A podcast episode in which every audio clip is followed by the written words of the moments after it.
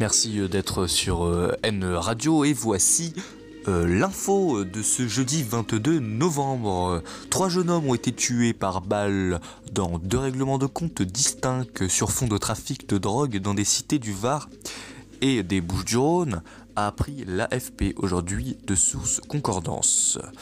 Arrêté lundi à Tokyo et placé en garde à vue, Carlos Ghosn est soupçonné de malversion présumée et d'abus de biens sociaux.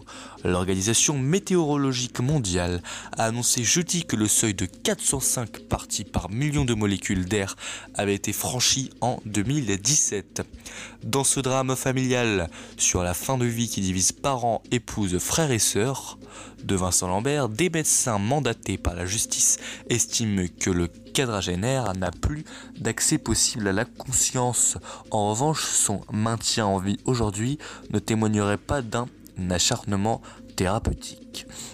Dans un rapport publié jeudi, l'ONG critique les dernières mesures prises par le gouvernement estimant que les contrôles administratifs ouvrent la voie à des pratiques abusives et à une application discriminatoire, notamment à l'encontre des musulmans. Merci de nous avoir suivis sur N Radio.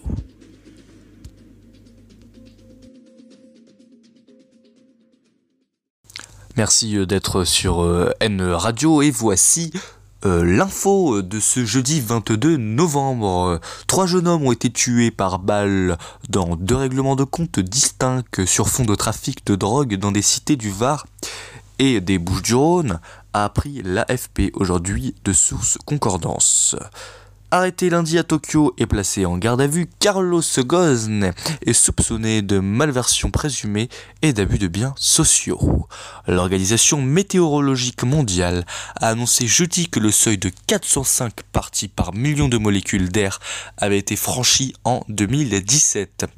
Dans ce drame familial sur la fin de vie qui divise parents, épouses, frères et sœurs, de Vincent Lambert, des médecins mandatés par la justice estiment que le quadragénaire n'a plus d'accès possible à la conscience.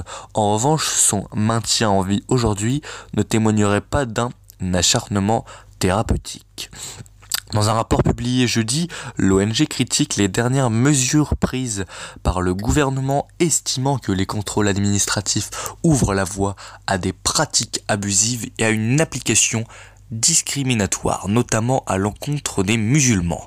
Merci de nous avoir suivis sur N Radio.